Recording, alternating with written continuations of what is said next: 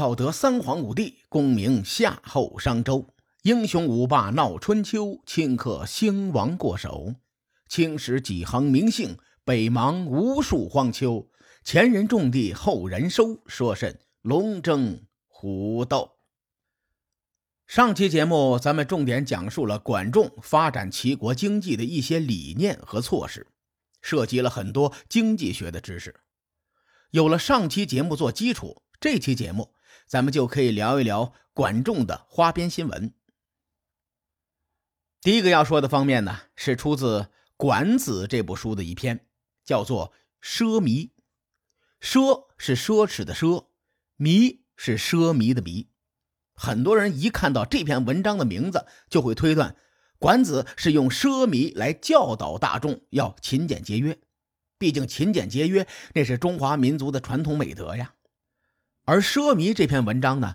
核心思想恰恰是提倡人们抛弃勤俭节约的观念，奉行享乐主义、奢侈消费。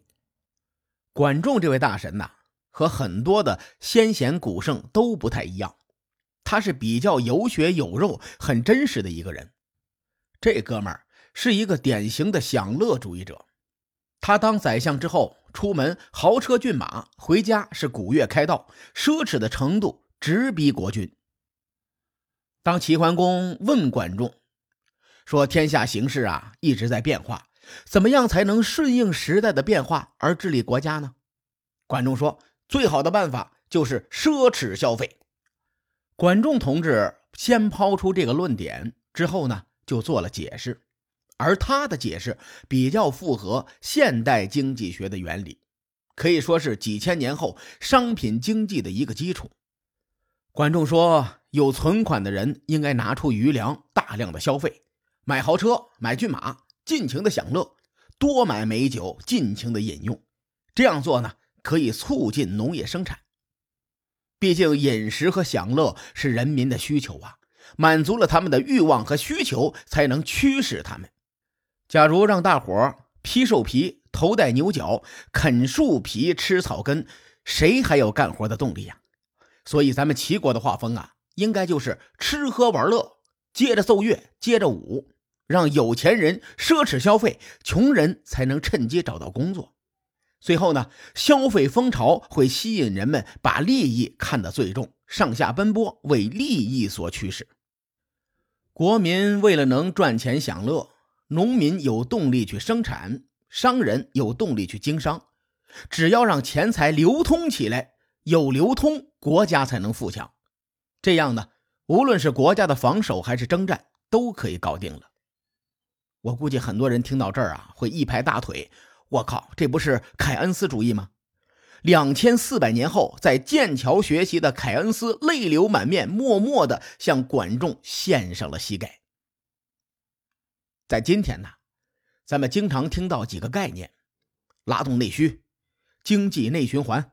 本质上都是刺激消费来促进经济发展。尽管两千年前的管仲他的种种举措显得有些稚嫩，但他的内在原理是符合经济发展规律的。唯一的不足呢，就是在于他这个举措的时间有点早。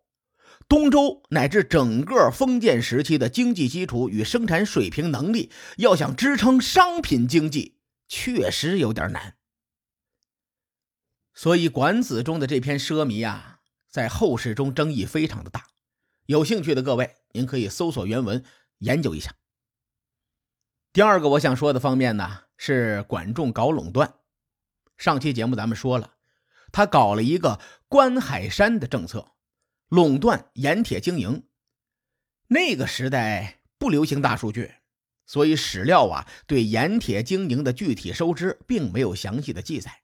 咱们通过其他的资料简单的推测一下，当时齐国的人口大概是一百万，而那个时候呢，海盐的生产力大伙都懂的，所以呢，这个盐的价格呀不低。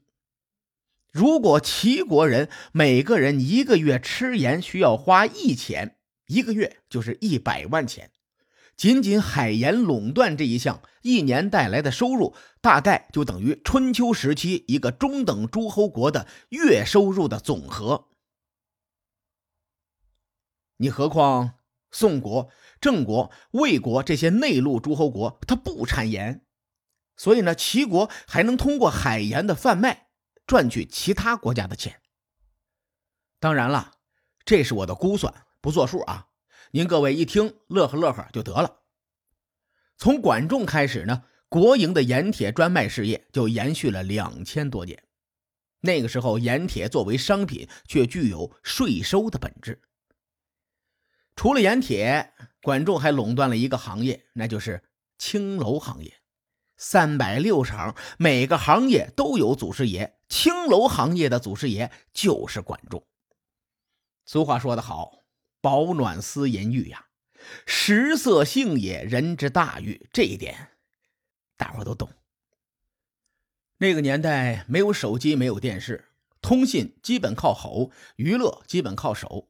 天一黑，除了睡觉没别的事儿啊，难免就会有一些呃电视台不让放的、电台不让播的那些娱乐活动。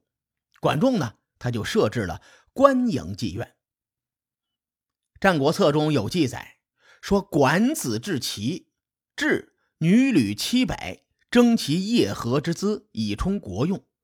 此即教坊花粉钱之时也。”管仲设置这个玩意儿有几个好处。最直接的一点就是满足青壮年男子的需求。当时这个阶级分化是非常严重的，贵族阶级、地主豪绅家里圈养了大量的美女，底层男女的比例呢严重失调。有了这个发泄口，就可以缓解一下。二一点是可以征税，增加国库的收入。第三也很重要。就是以女色为诱饵，可以收集消息或者是吸引人才。毕竟春秋是男权时代呀，大部分的男人追求的是权力、金钱和女人。不过我不一样啊，我追求的是事业和爱情啊。开个玩笑，大伙都懂的。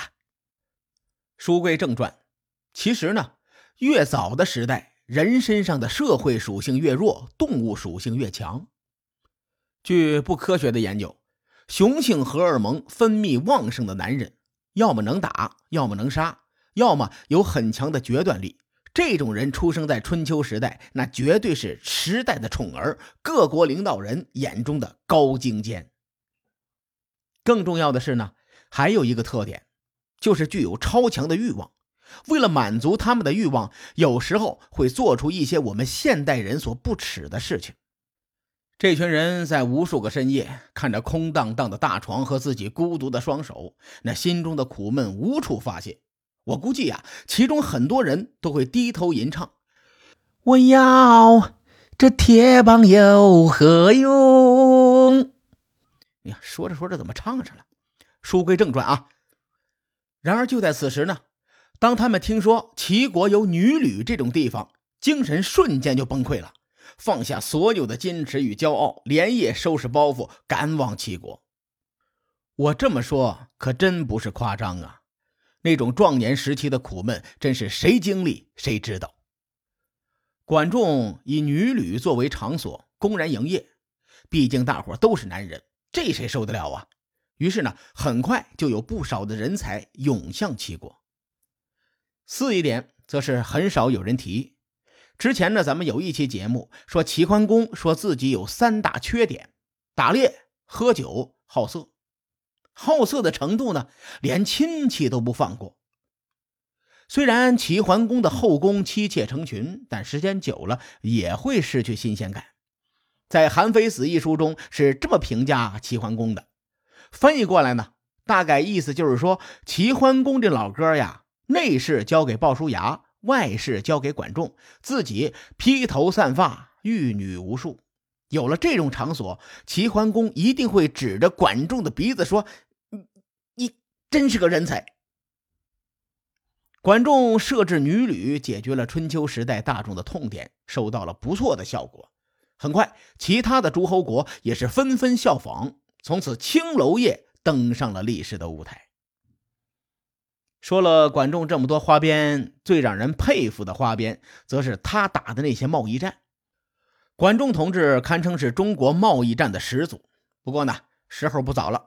至于那些贸易战的细节如何，咱们下期节目再。跟您慢慢的聊。书海沉沉浮浮，千秋功过留与后人说。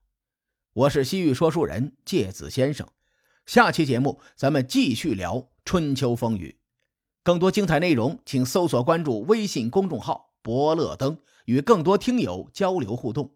伯乐灯还定期为粉丝发放福利。愿我们的存在让您对明天更有期许。后会有期。我要这铁棒有何用？